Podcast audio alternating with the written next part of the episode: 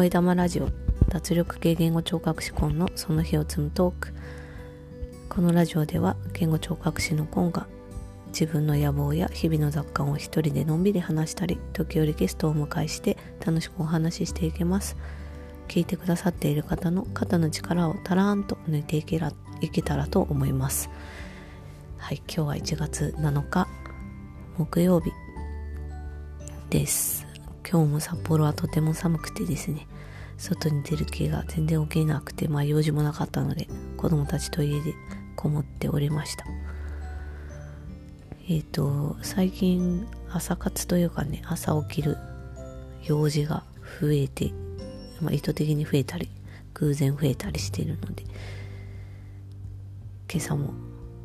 朝起きてたんですけども早めに。そしたらですね、ツイッターを何気なく眺めていたら衝撃的なニュースが入ってきてですね、それは何かっていうと、アメリカの大統領選挙の結果を審議中の議事堂に暴徒化した人々が乱入するっていう事件ですね。何が起きてるのかさっぱりわからないなと思いながらツイッターに上がっている動画とか写真を眺めてもうそこからちょっと朝もいても立ってもいられない気持ちになってですねいろいろと手につかなかったなと思います。まあ怒るべくして起きたっていう人もいますし難しい問題だなと思いながらまだまだアメリカが落ち着くことはないんじゃないかっていうことを予感させるような事件だなと感じました。まあそんなこんなでですね、まあ、たまたまタイミングがあったというか、まあいい意味ではないですが、えっ、ー、と今日はですね、アメリカの留学話昨日に続いて2回目ですね。えっ、ー、と、多様性のある社会で暮らすっていうのはどんな感じなのかっていうようなお話をしてみようかなと思います。表側だけではなく明るい話だけではなくちょっと考えさせられるような場面も見たりしたことがあったのでそんなエピソードをお話ししようと思います。もしよければ最後まで聞いてください。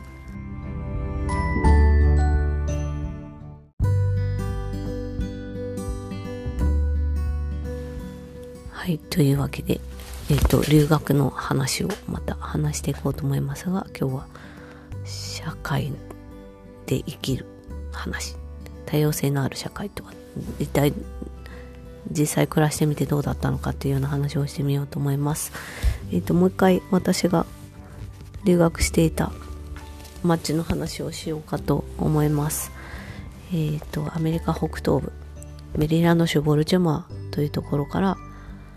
車で3、40分ぐらいいたところにある町の大学に留学していました。モルジュマでどんなところにあるのかという話をお迎えしますけども、えっ、ー、と、首都ワシントン DC から北へ1時間ぐらい離れたところにあります。で、えっ、ー、と、ボルチェモアなんですけど、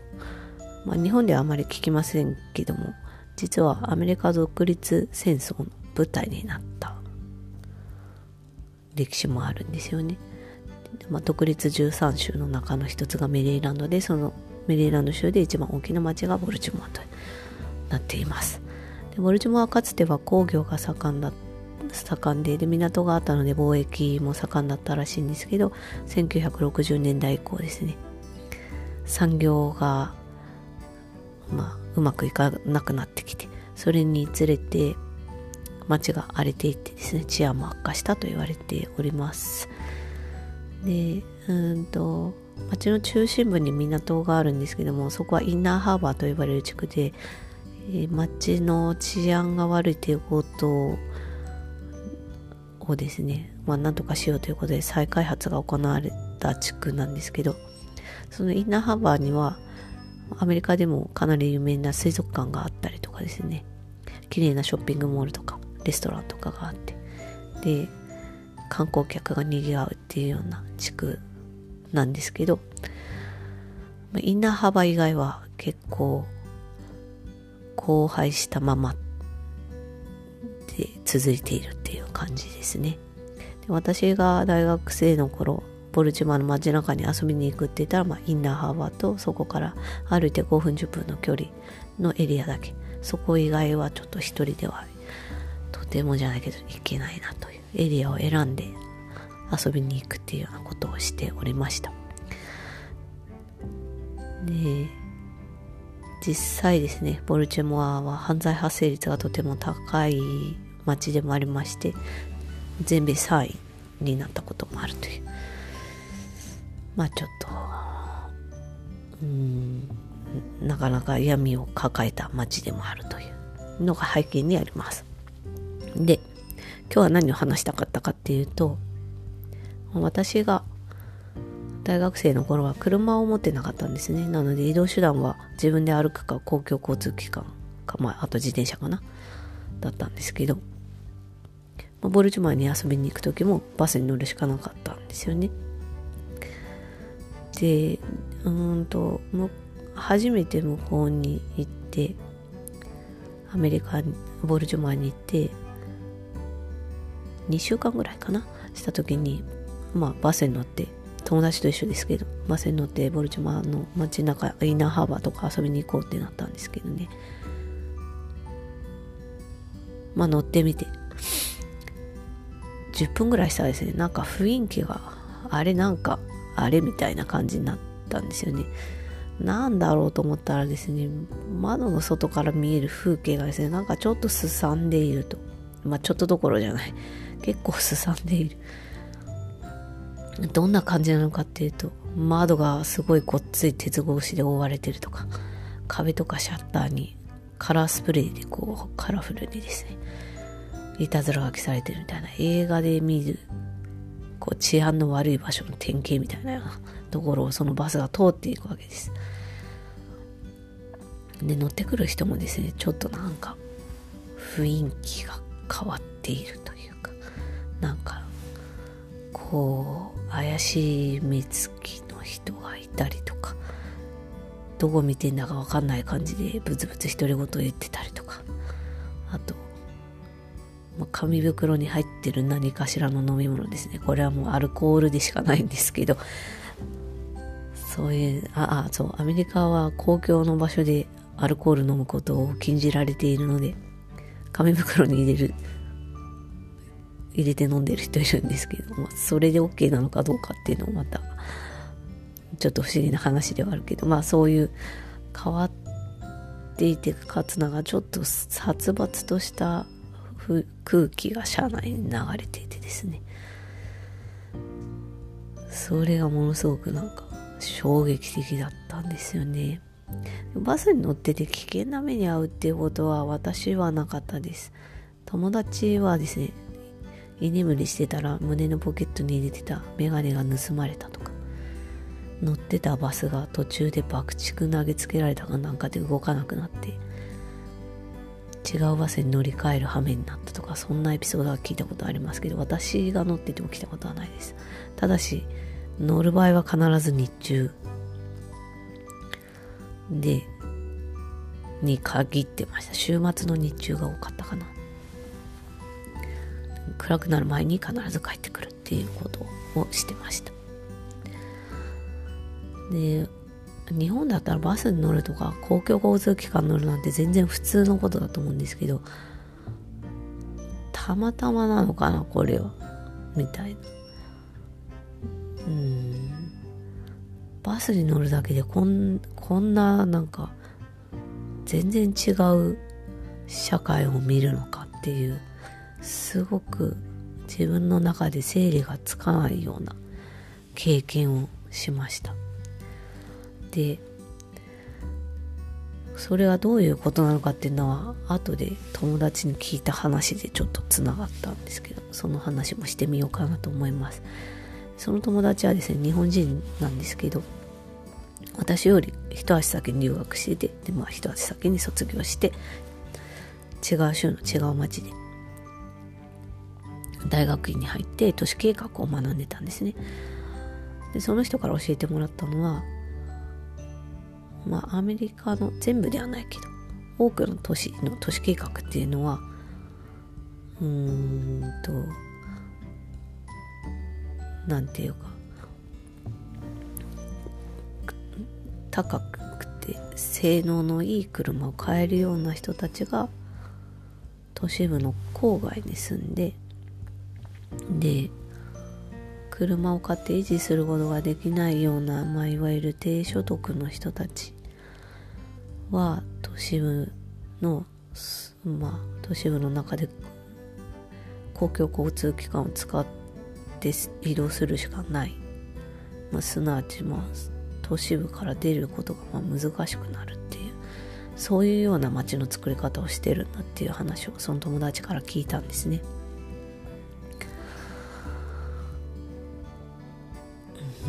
でボルチモアはその典型らしくてどういうことかっていうとボルチモアっていう街を丸くくるっと囲むように高速道路があるんです。でその高速道路の、まあ、南北東が海なので西側に向かって高速道路が何本も伸びてて郊外の街へ行けるっていうような仕組みになってるんですね。でまあ、長距離移動が可能な性能のいい高価な車を持ってる人は持てるような暮らしができる人は郊外の閑静な住宅地の大きな家に住むと。で、まあ、毎日車で1時間以上かけて都市部だったり、まあ、自分の職場へ通っていくっていうのが、まあ、定番車を買えない人たち、維持することができない人たちっていうのは、まあ、移動が難長距離の移動が難しいので、まあ、都市部にとどまるしかなくなってしまうんですね。で、んまあ、ボルチョバの場合は特にその荒廃してる治安の悪い地域が多いので教育水準も低いところが多くてそうするとこう違う生活をしようと思ってもなかなか難しいっていうようなことが起きるそうです。でまあ、ボルチモアは典型的らしいんですけど、まあ、他の街でもこういうことがあると。ニューヨークみたいなものすごく大きな規模の街、あとサンフランシスコも多分違うかな。まあ、他にもそういう違う街はあるとは思うんですけど、まあボルチョマーみたいにこう車を持てるかどうかで住める場所が違ったり生活が違うっていうことが起きるっていうのを聞いてですね。あの路線バスはそういうことだったのかっていうような答えを得たような気持ちになりました。まさかバス乗ることがこんなことを知ることになるなんてっていう本当衝撃的でしたね。もうカウンターパンチ食らうぐらいの衝撃を受けました。でうんとアメリカの他の街もまあ、少ないけど何回か行ったことあるんですけどやっぱりなんかこう場所によって雰囲気っていうのかな。治安がいいとか悪いとかっていうのはもう一目瞭然なところがあったりするんですよね。もうそれは何を意味するかっていうと住む区域をまあ、うん、区切って明確に区切ってるっていうことでもあるなと日本ではあんまりない話かなと思うんですけどここの地区はこういう人たちが住むみたいな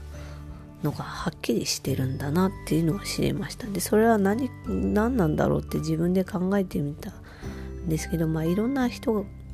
が暮らす国だったり町だったりするからこそこう理解できる部分もあれば理解全然できないこともまあ起こり得るわけですよね。で理解できない時に争い事が起きたりするのはまあ避けたいですからそのまあそのためだけじゃないだろうけどまあ無理してお互いを近づけて何か起きるよりもこう近づかないようにするっていうか、まあ、区切っていくっていうのもそういういろんな人が暮らす社会では一つの方法なんじゃないかなというふうに私は感じました。これは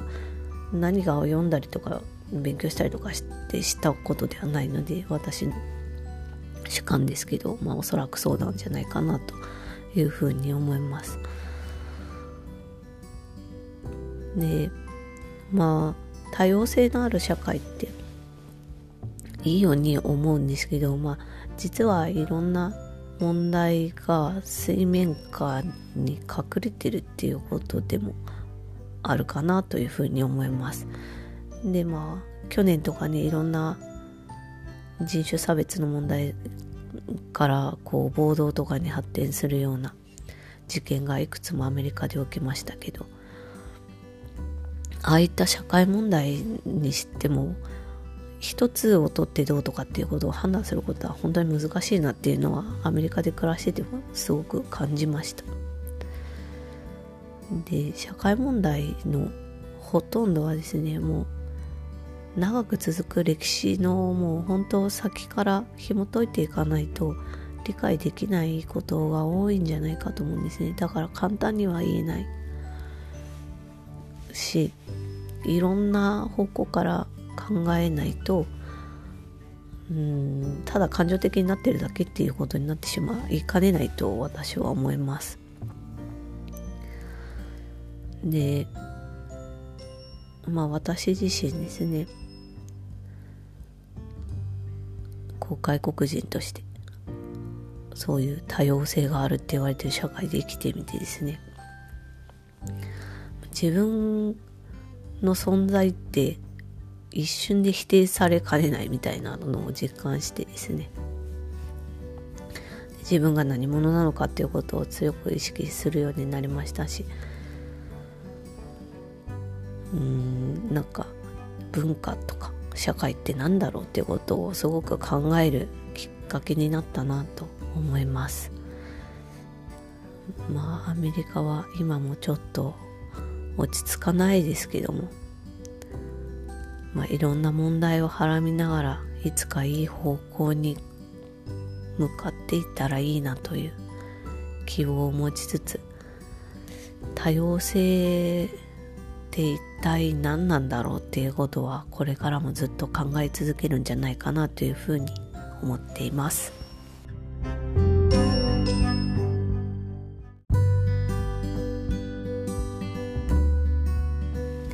はいというわけで今日は私の留学話の2回目。多様性のある社会で暮らすっていうのはどんなことかっていうことでお話ししてみました。もうなんか気象転結もない。かつなんかもう今朝のテンションを引きずったままなのでとても暗いんですけど。そして結局のところ多様性って何かわからないっていうまあオチもない話だったのでどうなんだろうと思ったんですけどまあ今日は話さずにはいられないという気持ちでお話ししました。もうアメリカから日本へ戻ってきて20年近く経ちますし、まあ、私はほんの数年暮らしただけでアメリカは母国でも何でもないんですがやっぱり今朝のニュースを聞いて一日こういろいろ考えた中で改めて自分にとって大事な場所だったんだなということを感じてます。特にまあ私は学生の時に2001年の9月11日のこうテロのをが起きててそこからアメリカの社会がずっと変わり続けているのを見ているのでまあやっぱり穏やかではいられないですよね。ねこれからどうなっていくのかまだわからないですけど一日も早く誰かが強く傷ついたりとか命を脅かされるような気持ちになるっていうような生活からもう一日でも早くこう穏やかな生活に移るようになってほしいなともう遠い場所から心の底から願っています。というわけで今日はこの辺で終わります。カーペディエム。チャオ。